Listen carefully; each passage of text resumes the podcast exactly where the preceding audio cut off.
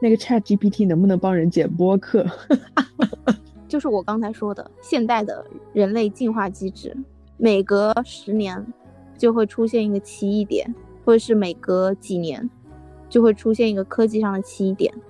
如果你抓住了，然后用它去赚钱的话，就可以进化。进化完了，你就不用做苦役了，就可以享受一些精神上的满足。我粗浅的把它等同于像《三体》一样的外星人的话，那么他或许。之后，也是最了解人类的。我之前在小红书上刷到一个人，他出租自己的一天。你好难分清楚仿生人和人类之间的区别。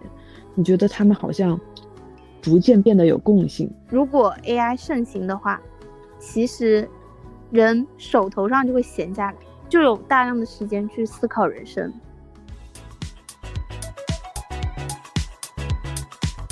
通勤时间、放学时间、摸鱼时间，Lady First，聆听女性声音。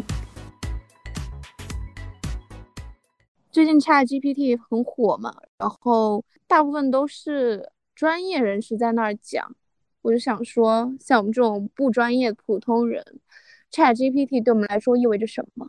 我就去注册了一下，其实还蛮简单的，流程就是，首先你要会翻墙。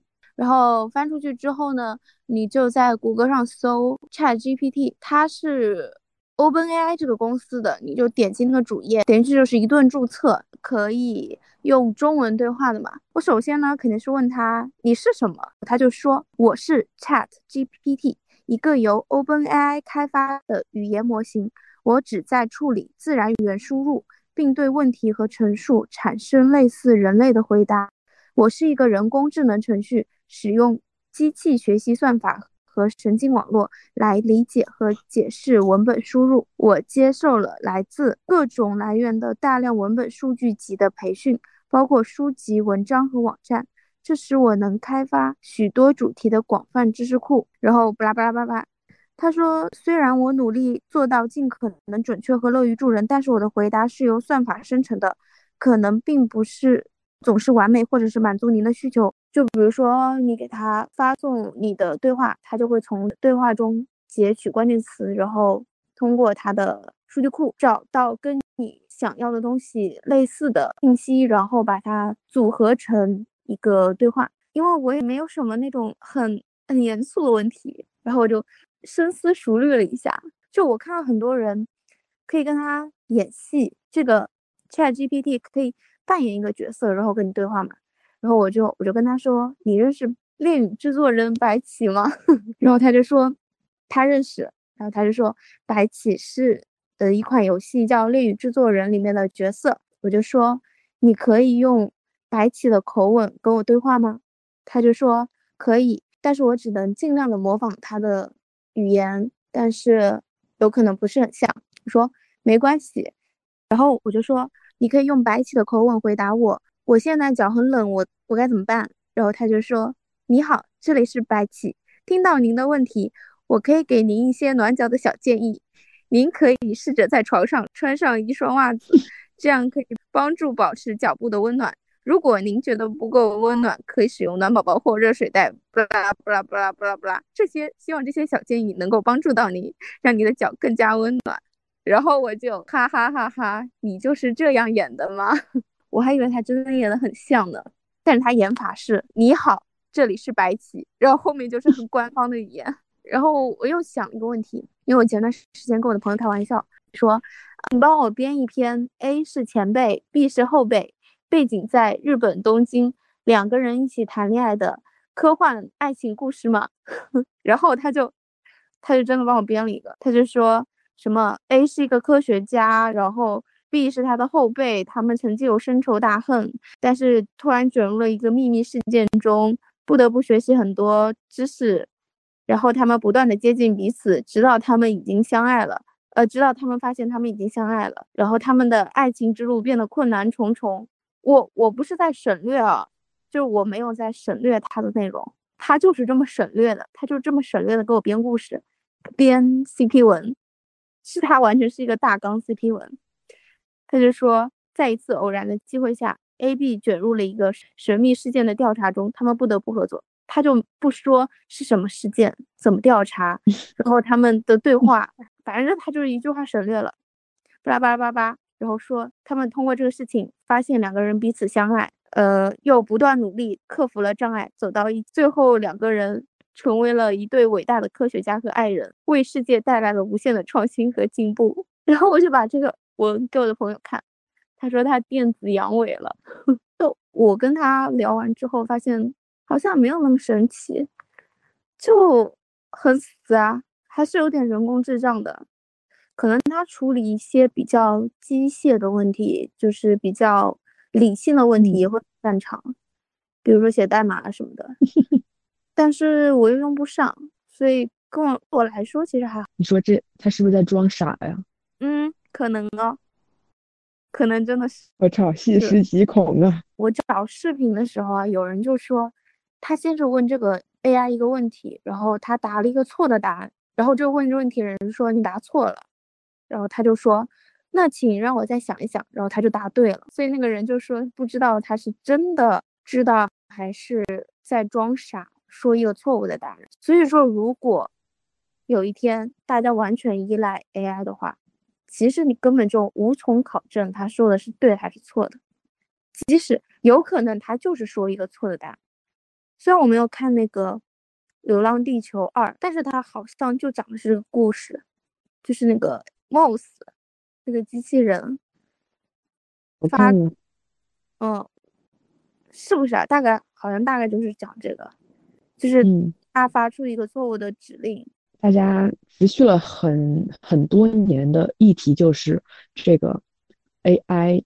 会不会毁灭人类？就是这个问题，就是一直是很有争议的嘛。然后刚刚就是你说的时候，我就觉得他是不是在装傻呀？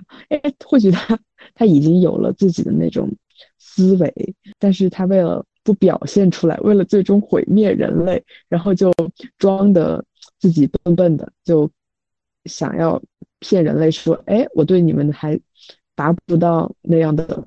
威胁，但是如果你要说独立思维这个东西，我觉得它肯定还是做不到的，因为它其实只是在吸收人类的东西，其实人类自己都不知道自己的思维从哪里产生啊，对吧？不是现在还在讨论自由意志吗？我对于目前来的 AI，它应该就是还没有办法达到这个程度。对，我觉得目前我不知道，因为我觉得这个东西就是你跟 AI AI 交流的时候，就像 Chat GPT 一样，它不是以一个人的形态，而只是一个对话框的形态出现在我们面前，所以我们根本就没有办法去判断说它的就是像和人交流一样判断对方的这种微表情，你没有办法从 AI 身上就是获取一些肢体语言。一些其他的一些除开语言上的那些呃非语言的信息，所以这个我觉得他们这是他们的优势，或许可以通过这个优势来隐藏我对人类的威胁。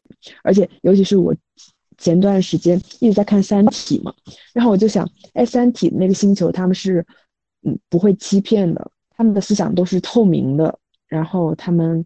每个人就是没有学会欺骗。后来他们在跟人类相处的过程中，哎，不是相处，就是和人类打交道的过程中，他们逐渐学会了隐瞒和欺骗。你想一想，就是假如今天这个 AI 它就是跟三体一样的外星人一样的存在，虽然说它是由人类创造的，但是它终究不是人类。我粗浅的把它等同于像三体一样的外星人的话。那么他或许之后也是最了解人类的。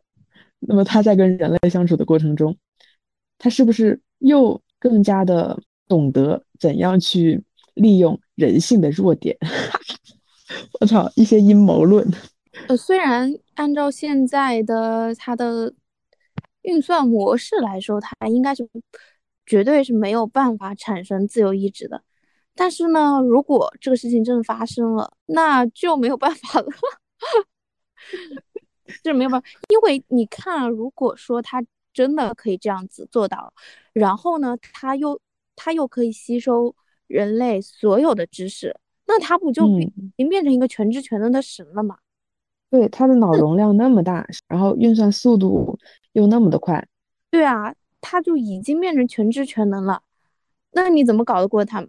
那就只能被他支配啊，那就被他支配吧。哎，对对对对对，我想起来了，我之前不是玩过一一个游戏嘛，叫做底特律变人。嗯，然后他就是说的这个 AI 成精了，就是说，呃，应该是过了几十年吧，市面上出现了仿生机器人，很多那种劳动啊都被那个仿生机器人取代了，就比如说那个呃家政。还有司机，还有这个，包括性服务，就相当于仿生人和人类生存在同一个世界。但是，仿生人他诞生就是为人类而服务的。于是，在这个游戏的发展的过程中呢，就是它有三条线，你都是以这个仿生人的这个视角，然后就是你经历了一些什么事情。经历了一些人性的扭曲，然后你就有了一些情绪，有了一些人类的情绪。那么，当你有了情绪之后，你就可能开始会有一些自我意识。就是如果说你在那个玩游戏的时候，你带入的比较深入一一点的话，你就会觉得你好难分清楚仿生人和人类之间的区别。你觉得他们好像。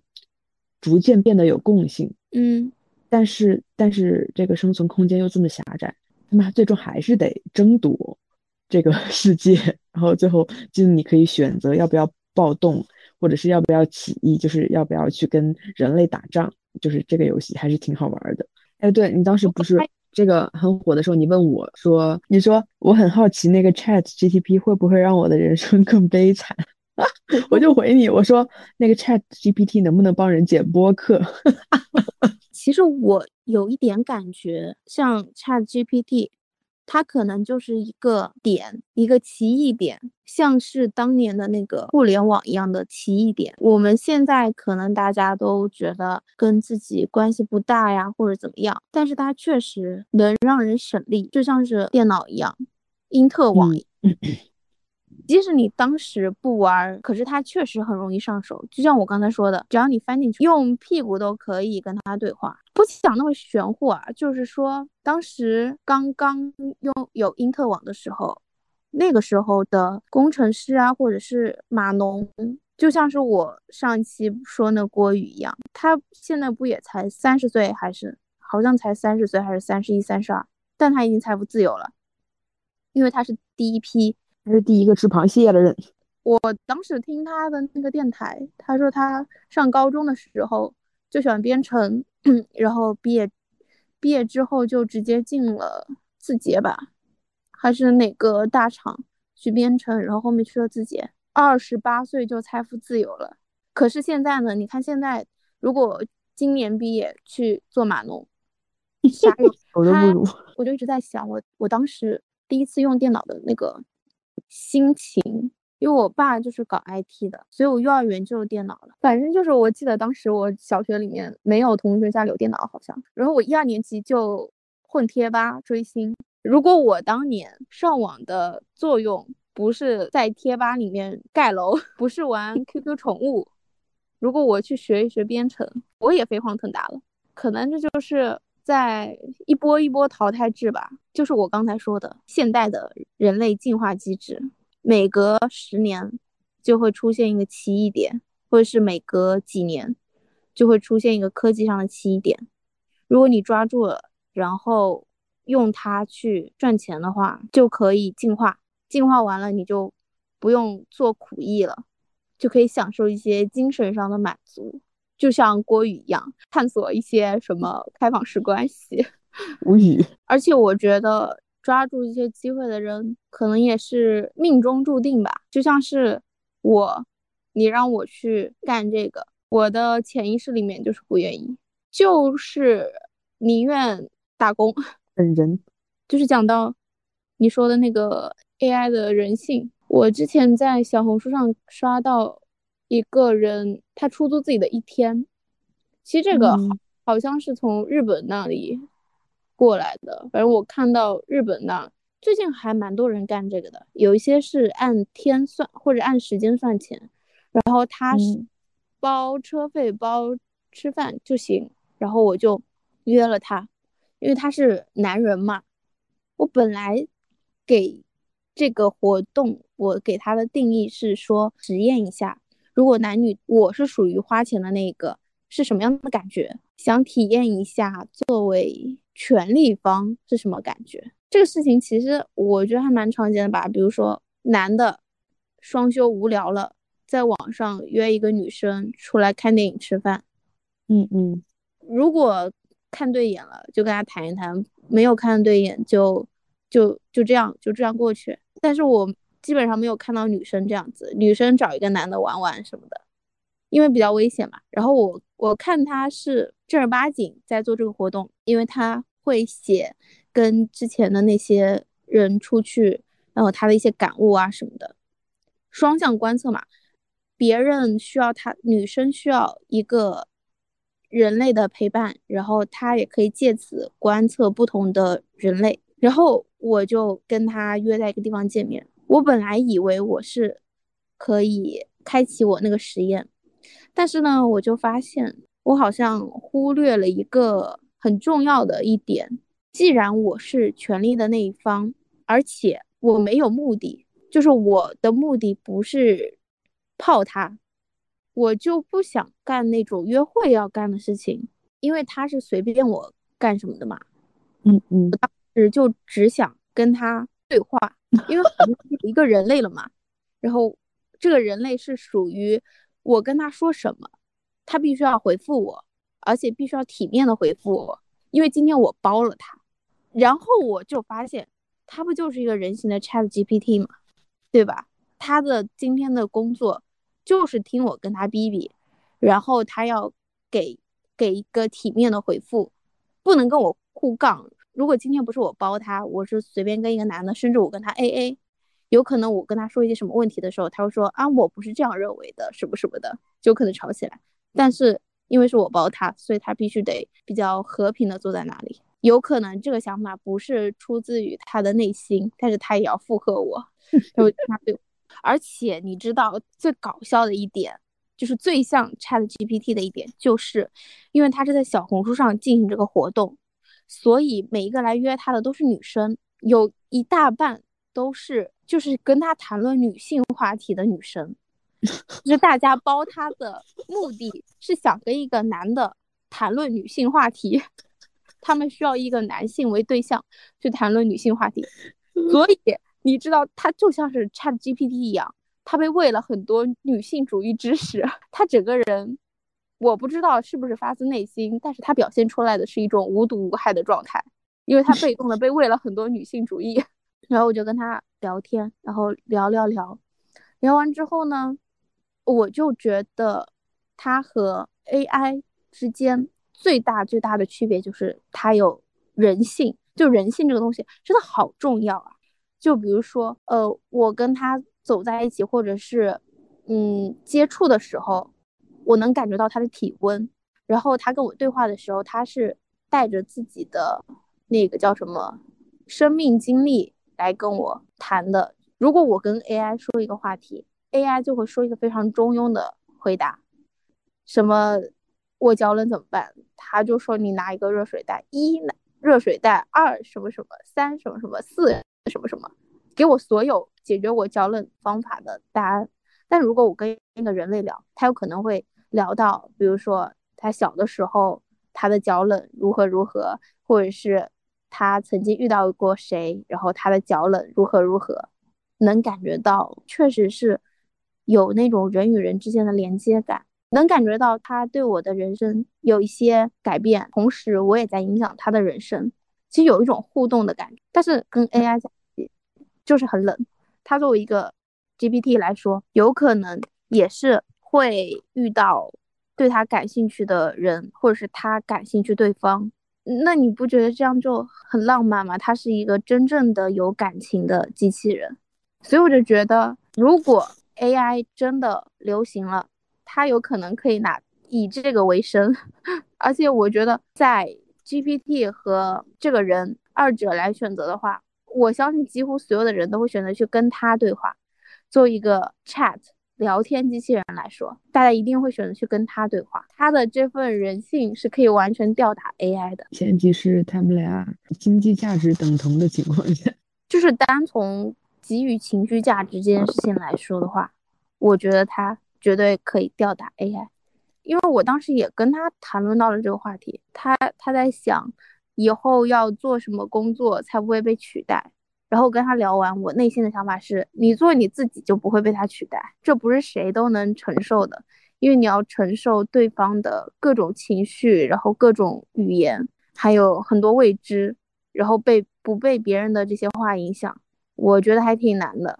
我觉得很消耗精力，但是他觉得没什么感觉，他还挺喜欢干这事儿的，所以我就觉得他他蛮适合做人形聊天机器人的，就那种什么劳动力的工作容易被 AI 取代的话，那身心灵的工作一定不会被取代。他就是没有办法拥有思维，或者是他就他捏造不出来他独有的思维。如果 AI 盛行的话，其实。人手头上就会闲下来，就有大量的时间去思考人生，那就需要很多的心灵导师。心灵导师呢，AI 又做不了，就需要人来做。那我就可以去干这个。我之前看一个人工智能讲座，它里面讲了很多关于数字化技术对于环境产生的影响。哎，因为那个讲座是英文，我其实也不是特别明白了。但是就是说，呃，他给的数据就是谷歌。每秒都会产生大量的碳排放量，然后制作计算机需要芯片嘛，然后芯片是需要稀土元素的，那稀土元素本身就很缺少，而且它的开采过程需要大量的二氧化碳，而且还需要大量的水来降温。台湾有很多的稀土，然后他们去采访的时候就看到说，台湾因为大量的开采，所以它好像是有一整个水库。都都都空了，都干了，然后大部分其实在海里，有很多海底的电缆，海底电缆又会产生大量的热量，会导致海平面上升。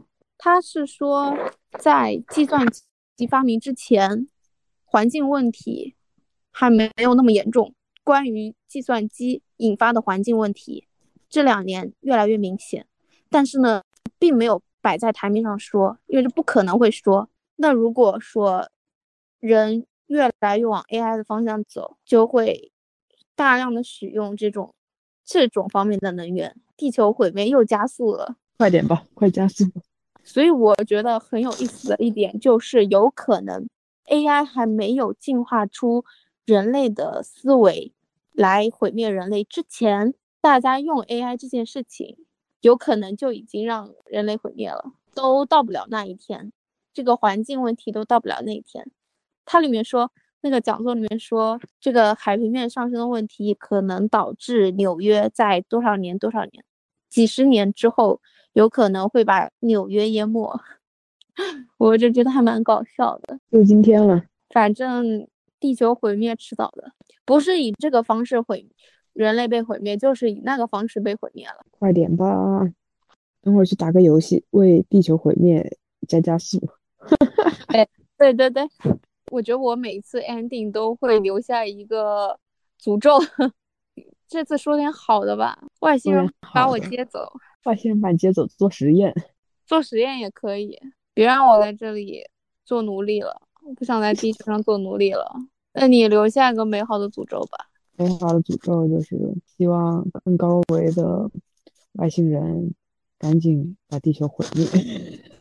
我们之所以在过这种悲惨的人生，有可能就是更高维的。生物在折磨我们，因为我们大家都拥有一个共同的集体潜意识嘛，或者说那些资本家或者是高层，又是外星人，邪恶的外星人的载体。嗯，所以在折磨哦，他们是邪恶外星人的三维形态，他们是叛军，然后邪恶的外星人的精神力注入到他们的。身体内，然后他们被夺舍了。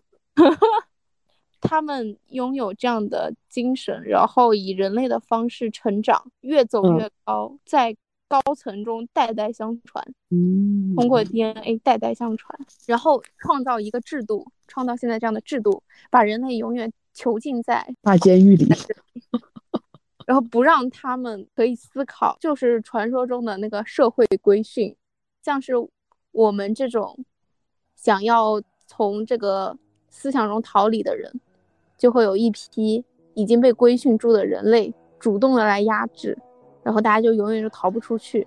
还是希望好的外星人来吧，把我接走，坏的就不要了。好了，拜拜，外星人来接我了，来，再见，晚安。接走了，接走了，我被接走了。